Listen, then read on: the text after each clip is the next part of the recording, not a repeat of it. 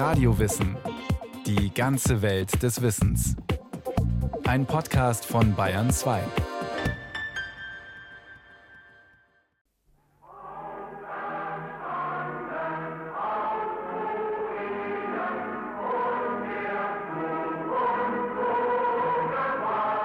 Sozialismus, so sagt man bei uns immer, in seinem Lauf halten wir Ochs noch Esel auf. Ein Satz von Erich Honecker kurz vor dem Ende der DDR, der als weltfremde Durchhalteparole berühmt wurde. Gesagt hat ihn der Staats- und Parteichef der DDR im August 1989 bei einem Besuch des Kombinates für Mikroelektronik Erfurt. Zu einer Zeit, in der bereits Massen unzufriedener Bürger zu den Montagsdemonstrationen auf die Straße gingen, präsentierte Honecker unverdrossen die Früchte des technischen Fortschritts der Deutschen Demokratischen Republik einen leistungsfähigen 32-Bit-Rechenchip, angeblich eine Spitzenleistung ostdeutscher Ingenieure.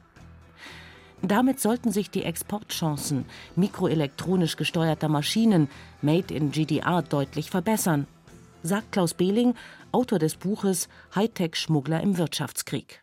Man muss da zunächst mal sagen, dass diese Mikroelektronik eine Revolution war, die eigentlich nur vergleichbar ist mit der Erfindung der Dampfmaschine.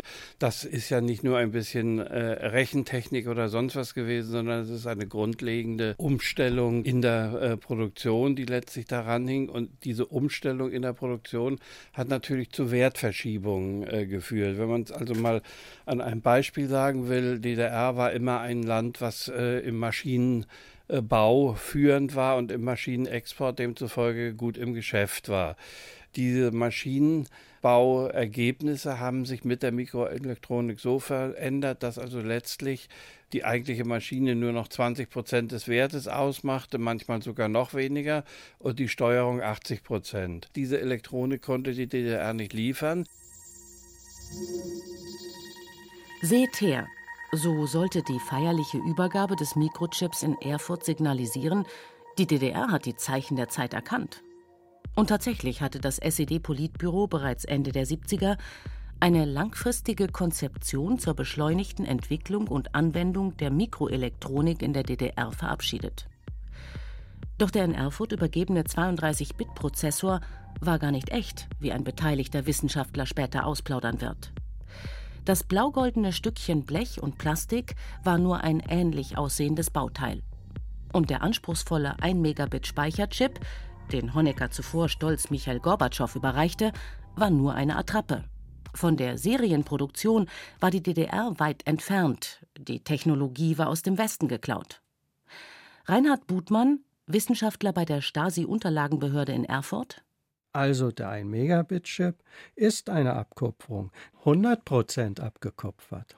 Denn schon die Technologiestufen davor, 3, 2, 1, sind ja abgekupfert worden. Und die Herstellung, und das ist ja noch wesentlicher, geschah auf einer Technologiekette, also wir können uns eine Fabrik vorstellen, die eben zu über 90 Prozent nicht aus Gerätschaften bestand, die in der DDR hergestellt worden waren. Denn was die Elektronikentwicklung anbelangt, war der Osten Deutschlands gegenüber dem Westen längst ins Hintertreffen geraten. Auf fünf bis zehn Jahre beziffern Historiker wie Butmann den technologischen Rückstand der DDR in der Mikroelektronik Ende der 70er Jahre. In einer Branche, in der sich die Zahl der Transistoren auf einem Chip binnen 18 Monaten verdoppelt, beträgt dieser Rückstand schnell mehrere Gerätegenerationen. Gegenüber den dynamischen Akteuren der dritten industriellen Revolution aus dem Silicon Valley drohte die Staatselektronik aller DDR endgültig den Anschluss zu verlieren. Die Gründe hierfür die starre Planwirtschaft, eine lange Unterfinanzierung von Anlagen und Personal, strenge Sicherheits- und Geheimhaltungsvorschriften sowie eine Skepsis gegenüber den als zu bürgerlich angesehenen Wissenschaftlern. Ein wichtiger Hemmschuh war auch ein Technologieembargo des Westens gegenüber dem Ostblock. Es gab ja vom Westen ein Embargo, was diese Art von Produkten im Export von West nach Ost verbot bzw. behindern sollte. Es gab drei Listen im Rahmen des COCOM-Embargos. Das ist Kriegswaffen, das Kernenergie und das ist die sogenannte Industrieliste. Relevant für den Embargohandel war die Industrieliste, die all das umfasste, was also an industrieller Ausrüstung, an industriellem Know-how, an äh, Materialien nicht in den Osten gehen sollte.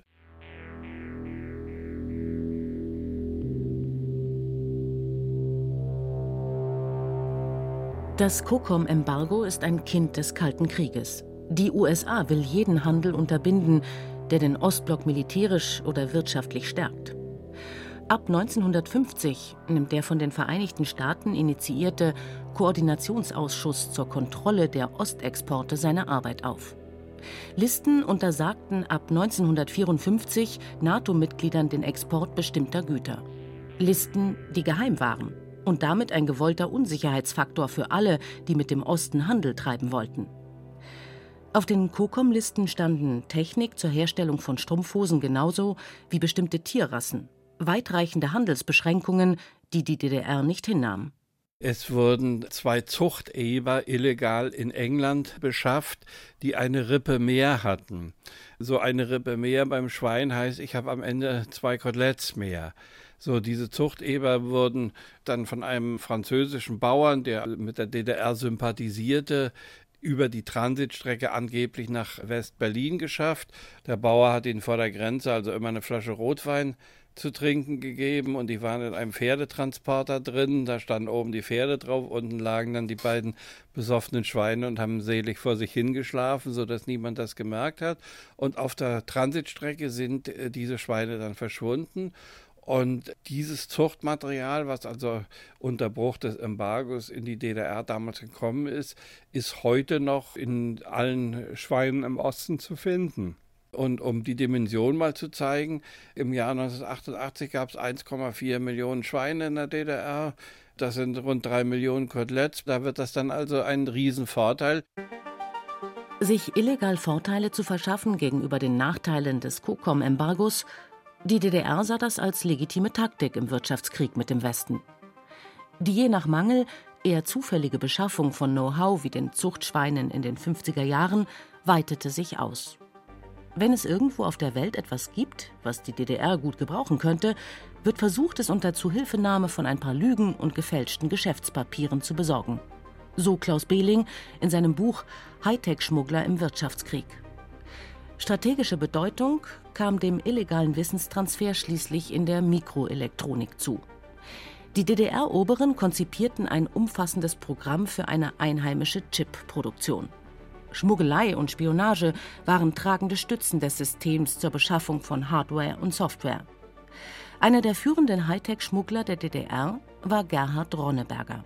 An ein Geschäft erinnere er sich noch genau, sagt Ronneberger ein Geschäft, das zeigt auch gleichzeitig mal, sagen wir mal, mit welchen Methoden wir teilweise arbeiten mussten. Für dieses Halbleiterwerk Frankfurt-Oder wurde ein computergesteuerter Messautomat gebraucht, damit die Bauelemente sortiert werden konnten nach Qualitätsstufen, Ausschuss und das, wie gesagt, computergesteuert. Der Hersteller war die Firma Teradyne in den USA und das war das absolute Spitzenniveau in der Welt und damit strengstes Embargo. Zur Hilfe kam Ronneberger der westdeutsche Unternehmer Hans-Joachim Majunke. Der schillernde FDP-Kommunalpolitiker gab vor, die Embargoware für seine Firma in der Nähe von Köln zu bestellen. Die mit Ronneberger ausgeheckte Legende, er benötige das Gerät für Auftragsarbeiten für große Firmen, hielt. Der Messautomat wurde geliefert und von amerikanischen Technikern installiert. Unter Beisein eines führenden Ingenieurs aus dem Halbleiterwerk Frankfurt-Oder, den hatten wir als Mitarbeiter von Majunke ausgegeben. Er wurde von Kopf bis Fuß westlich eingekleidet und hat dort fleißig mit an der Montage gearbeitet und wurde geschult. So, dann ist er zurückgefahren mit uns und der Herr Majunke hat dann so ein Vierteljahr lang wirklich gemessen und hat dann gesagt, meine Firma ist pleite, hat den Automaten nach Holland verkauft, ist nach Holland geliefert worden. Von Holland ist er dann ins Halbleiterwerk Frankfurt-Oder gekommen. Also solche Methoden mussten angewandt werden, um in den Besitz solcher Erzeugnisse zu kommen. Ronneberger baute dafür ab 1982 den sogenannten Handelsbereich 4 auf. Eine Elitetruppe im Reich des Staatssekretärs und Stasi-Oberst Alexander Schalk-Golodkowski, dessen kommerzielle Koordinierung die Schmuggelgüter mit hohen Summen in Bar- und Westwährung bezahlte. Die 150 Mitarbeiter, die in dem von der Staatssicherheit durchsetzten Apparat Ronnebergers arbeiteten, wussten sich zwischen zwei Welten zu bewegen. Wenn sie nach Japan oder die USA reisten, waren sie weltläufige Händler. Zu Hause in der DDR waren sie Geheimniskrämer, die unter strengster Konspiration arbeiteten. Parallel zum Handelsbereich 4 hatte die Stasi mit den sogenannten Sonderbeschaffungsorganen des Sektors Wissenschaft und Technik einen eigenen Versorgungsapparat, der der Auslandsspionage Zugriff auf geistige wie materielle Güter aus dem Westen verschaffen sollte. Firmen, bei denen Kaufleute mit wenig Skrupeln wie Majunke oder der Österreicher Leopold Robski leicht andocken konnten, sagt der Forscher Reinhard Butmann. Und in diesem Falle Robski genannte äh, Beschaffer eine eigene Logistik hatte, Rechtsanwälte, Zöllner, die bestochen waren in den entsprechenden Ländern, Fluglinien, Autolinien, wie gesagt, die Logistik, eben alles. Das ist eine Linie von mindestens 44 Linien, die ich gefunden habe. So eine Linie hatte quasi eine Art Autonomie, eingebunden aber in das Beschaffungsschema der DDR. Ein undurchsichtiges Firmengeflecht sollte verschleiern, dass die DDR Endabnehmer der heißen Ware war. Nicht nur die kleinen, auch große deutsche Firmen, wie etwa die bayerische Wacker Chemitronic, kamen so, wissentlich oder unwissentlich, mit der DDR ins Geschäft. Wie es Hightech-Schmuggler Ronneberger beschreibt, holte Hans-Joachim Majunke im Burghausener Wackerwerk Tonnen an Rheinsilizium, dem Rohstoff für die Wafer der Schaltkreisherstellung. Offiziell lieferte Mayu das Silizium an einen nicht existenten Herrn Schmidtmann in Düsseldorf. Dies widersprach der üblichen Praxis, als Siliziumhersteller direkt an Endabnehmer zu liefern. Gerhard Ronneberger wundert sich in seinem Buch Deckname Saale, dass Wacker nicht eine peinliche Frage dazu stellte. Die Wacker Chemie teilte dazu auf Anfrage mit, Unterlagen zu diesem Vorgang seien nicht mehr auffindbar. Geschäftskorrespondenz werde üblicherweise nicht so lange aufbewahrt. Manche deutsche Firmen setzten gar auf die Fälschung von Frachtdokumenten und konnten so den ganz kurzen Weg des innerdeutschen Handels gehen. Ein Bundesamt erteilte Einzelgenehmigungen. Die Kontrollen, sagt der Autor Klaus Behling, waren ziemlich lax. Dann haben sie in aller Regel nur anhand der Dokumentation geprüft. Beispielsweise hat Anlagenbauer Leibold Produktionsanlagen in die DDR exportiert, die einfach falsch deklariert worden waren. Da ging es um Chipherstellung und die haben einfach äh, die als minderwertig deklariert, haben den Warenbegleitschein bekommen und äh, da war das Geschäft gelaufen. Doch warum wählten die Hightech-Schmuggler überhaupt Umwege über Drittländer, wenn so auch über die deutsch-deutsche Grenze geliefert werden konnte? weil einfach nicht alles da zu haben war. Also zum Beispiel Philips Technik ist gerne über Österreich. Da gab es einen kleinen äh, Radiohändler namens Radio Zemanek besorgt worden. Der war Vertragshändler für Philips. So und Philips hat nicht in die DDR exportieren wollen, aber natürlich an seinen Vertragshändler in Österreich ohne jedes Problem. So, und dann wurde das eben dort bestellt und ist dann an die DDR weitergeliefert worden. Und Philips kann natürlich auch sagen, ja Gott, was mein Händler mit den Sachen macht, das interessiert mich überhaupt nicht. Ich habe hier überhaupt nichts Illegales gemacht. Nicht? Rechtliche Schranken behinderten den sensiblen Handel mit Hightech im nahen Österreich kaum. Wien wurde so für alle Ostblockländer zu einer der wichtigsten Drehscheiben des Embargohandels. Die Alpenrepublik gehörte weder zur NATO noch zu COCOM, hatte großzügige Zollregelungen und einen Sicherheitsapparat, der bisweilen an Operette erinnert, wie der Autor Klaus Behling schreibt. Einer der österreichischen Hightech-Schmuggler war der Physiker und Erfinder Karl-Heinz Pfneudel. Noch als Student der Halbleiterphysik wurde er nach eigenen Angaben vom Wiener Stasi-Agenten Rudi Wein als Spion angeworben und fotografierte bald Unterlagen aus dem Atomzentrum Seibersdorf. Ein hochauflösendes Gamma-Spektrometer kaufte er für die Stasi in den USA. Die Übergabe in der DDR war filmreif, erinnert sich Pfneudel. Dann sind wir über die Grenze gefahren. Alles war freigeschaltet für uns.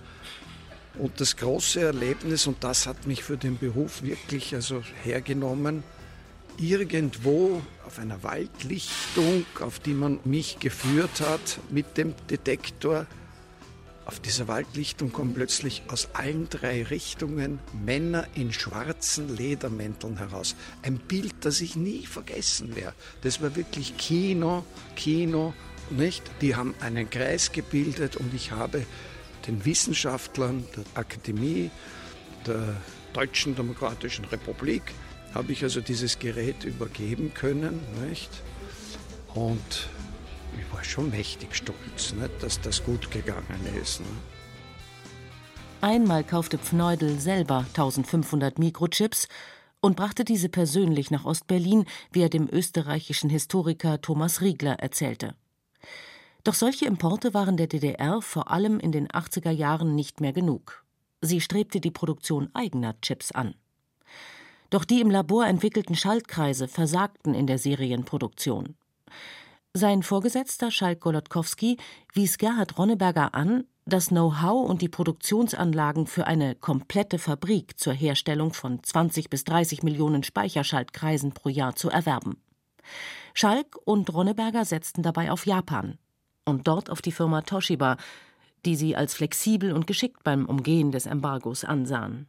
Toshiba hat dann gesagt, also vertraglich vereinbaren, nichts. Herr Ronneberger, wir machen Ihnen einen Vorschlag. Der Vizepräsident, wir zwei schließen ein mündliches Gentleman Agreement mit allen Stufen, was wir machen. Und auf dieser Basis können wir zusammenarbeiten. Das kostet 25 Millionen US-Dollar. So, aber Vertrag nicht. Es darf nichts schwarz auf weiß geben. Denn Embargo-Geschäfte waren seit dem Amtsantritt der Regierung von Ronald Reagan in den USA deutlich riskanter geworden. Dieser wollte den von den USA bekämpften Techno-Bandits das Handwerk legen. Der große Knall.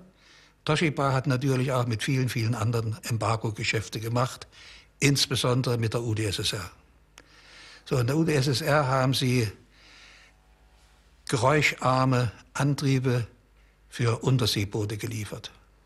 Also wirklich das anspruchsvollste der Kriegstechnik. Und das Geschäft ist aufgeflogen die Amerikaner. Und da gab es einen Riesenwirbel weltweit. Toshiba hat sich dann äh, bei der Bevölkerung in den USA entschuldigt und alles. Und da hat dann Toshiba gesagt, stopp. Und dann kam ein Mitarbeiter von Toshiba, hat alle Unterlagen, Schaltkreisentwürfe abgeholt. Was die Japaner nicht wussten, Ronnebergers Mannschaft hatte vorsorglich Kopien des japanischen Know-hows angefertigt.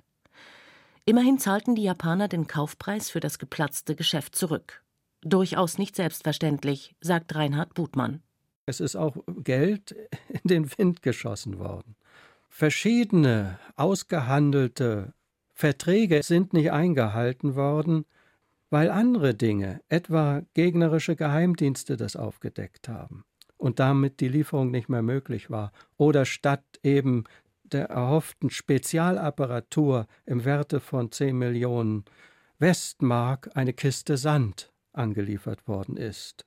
Oder auch mal präparierte Bauelemente dann angekommen sind in der DDR. Die leichteste Form, die man noch verschmerzen konnte, etwa mit der Aufschrift Selbst entwickeln ist besser als klauen, beziehungsweise eben mit elektronisch eingebauten selbstzerstörenden Elementen.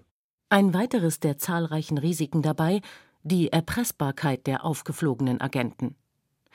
Der Wiener Karl-Heinz Pfneudel etwa gibt an, er habe als Doppelagent präparierte Rechner in die Sowjetunion geliefert. Nicht ganz freiwillig sei er von der CIA dafür angeworben worden.